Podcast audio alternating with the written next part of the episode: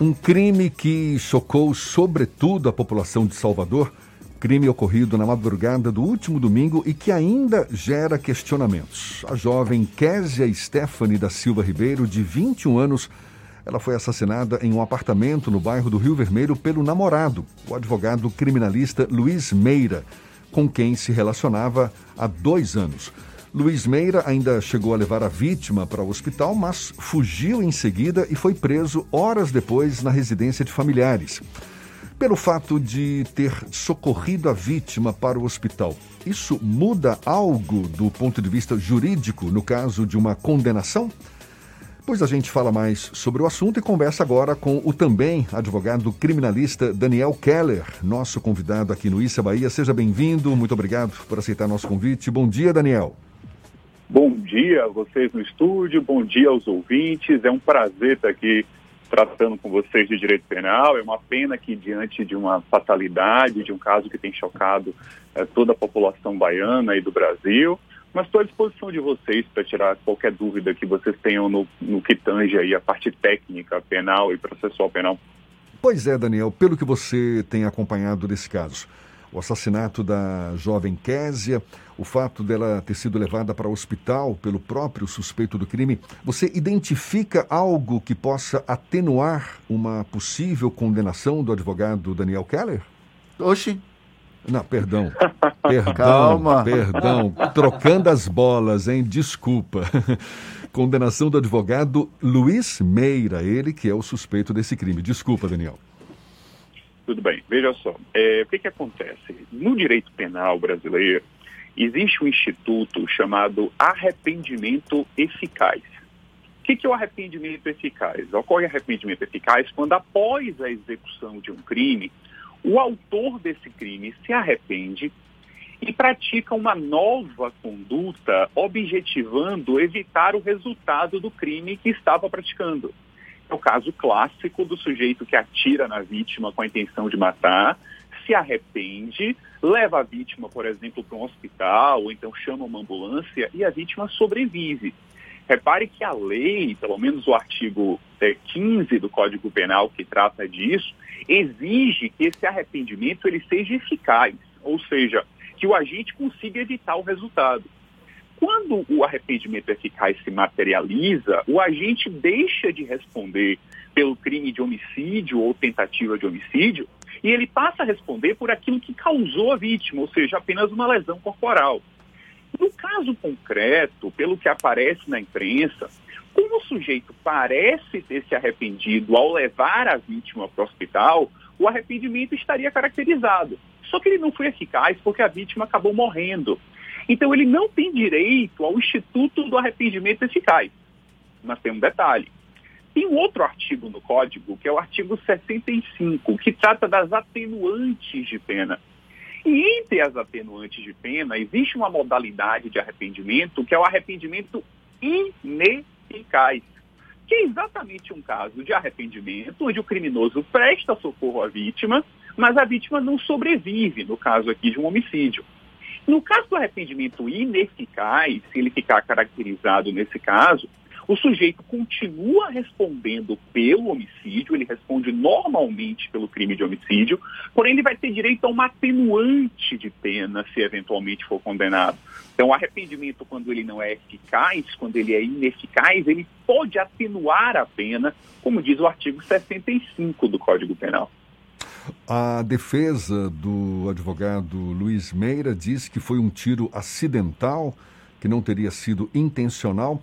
Aí já é tarefa da perícia para descobrir se de fato foi intencional ou não. É, é importante dizer também que para o arrependimento eficaz ou ineficaz se materializar, é necessário que ele tenha se arrependido com a vítima ainda viva. E é a perícia que vai dizer isso. Porque se a vítima já estava morta, o fato dele levá-la para o hospital é um irrelevante jurídico. Aí ele não vai ter direito nem ao arrependimento eficaz, nem ao ineficaz. É, quanto à tese da defesa de que o tiro foi acidental, uh, juridicamente falando, claro que isso ainda vai ser apurado durante a investigação, tanto pela polícia como pelo Ministério Público, mas juridicamente falando, se o tiro foi acidental, deixaria de ser um crime doloso, um homicídio doloso, e passaria a ser um homicídio culposo. É interessante que mesmo na hipótese do homicídio culposo, ele ainda assim teria a atenuante do arrependimento ineficaz se ele tentou salvar a vítima, mesmo no culposo.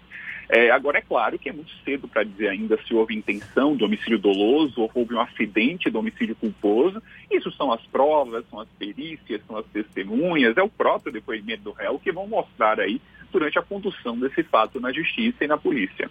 Ontem, durante a audiência de custódia, a defesa do Luiz Meira alegou que a Bahia não tinha uma unidade prisional adequada para a prisão dele, o que gerou a autorização para a prisão domiciliar. No entanto, existem outros, outras figuras com prerrogativa de foro, como é o caso de advogados, que seguem presas em, no centro de operações da polícia.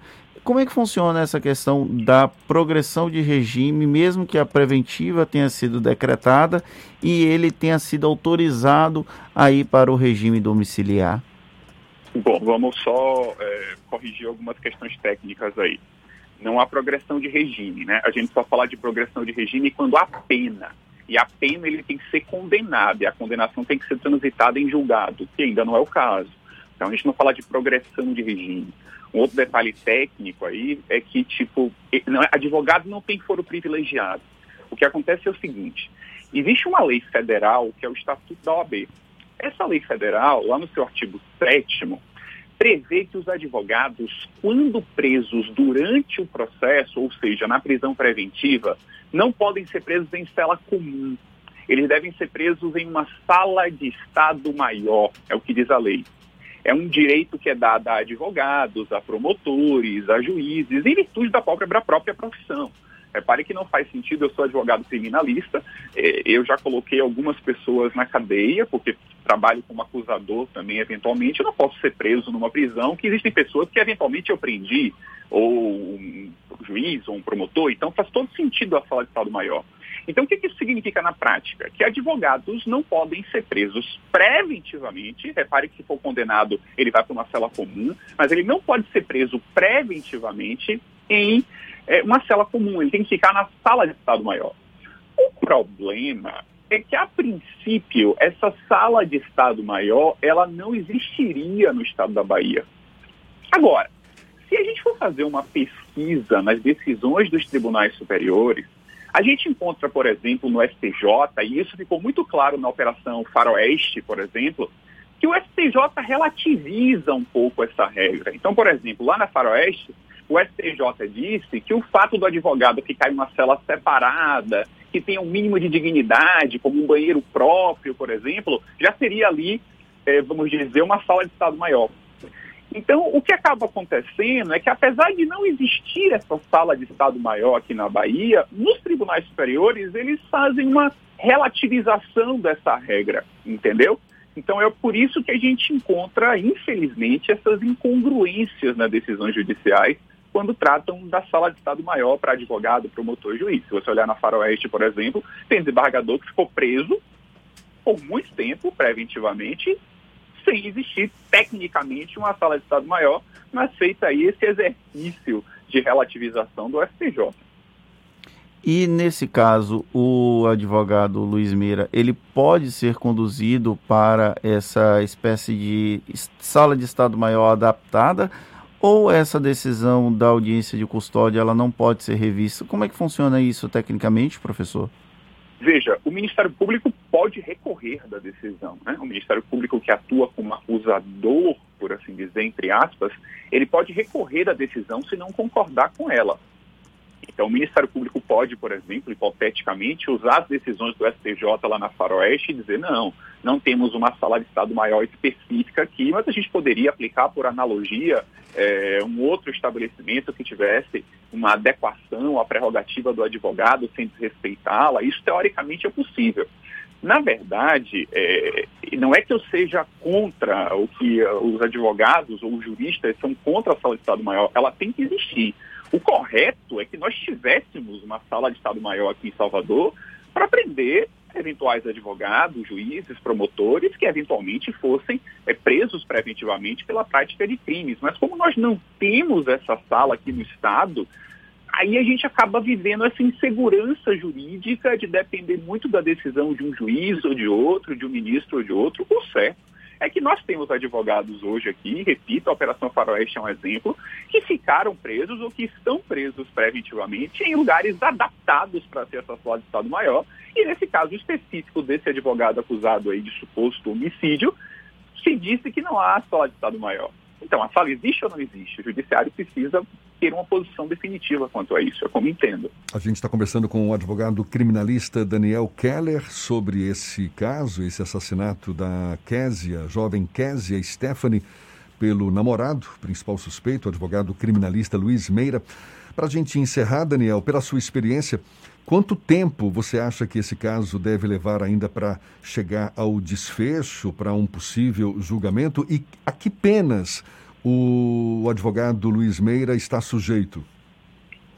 É muito difícil lhe dar essa resposta. Assim, por lei, o processo criminal deveria acabar em 90 dias, com a investigação acabando em 30 e mais 90 do processo. Mas na prática isso não existe. Né? Infelizmente, a justiça no país inteiro não consegue cumprir os prazos para a finalização dos processos. Mas, hipoteticamente, se a acusação se confirmar por homicídio doloso, com qualificadora de feminicídio, ele provavelmente vai a júri popular. E aí, na júri popular e depois os recursos, isso pode demorar anos na justiça. Mas se ele for condenado, na hipótese do homicídio qualificado por feminicídio, a pena pode variar de 12 a 30 anos. Por outro lado, se a tese da defesa do homicídio culposo se confirmar, que é o acidental, Nesse caso, muda-se completamente a figura, ele a princípio não iria a júri, e a pena pode variar ali de um a três anos apenas é, de detenção, nos termos lá do artigo 121, parágrafo 3 do Código Penal.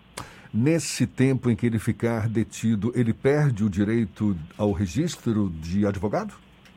Veja, isso não é a justiça criminal que define, isso é a própria OAB a Ordem dos Advogados da Bahia, que pode, pode dependendo de alguns elementos, instaurar um procedimento ético disciplinar e pode ou afastá-lo temporariamente, apesar de que não me parece ser o caso de afastamento temporário, já que ele não praticou o crime no exercício da advocacia, mas se ele for condenado em definitivo, aí existe um sério risco de, muito provavelmente, a OAB afastá-lo do quadro de advogados. Mas isso é uma discussão que a OAB vai ter que levantar e não o Poder Judiciário. Tá certo. Daniel Keller, advogado criminalista, muito obrigado pela sua disponibilidade. Bom dia e até uma próxima. Eu agradeço a vocês também. Um bom dia e fico à disposição para qualquer dúvida. Um abraço forte para você e para os ouvintes. Tá certo. Muito obrigado mais uma vez. Agora são 7h47 na tarde FM.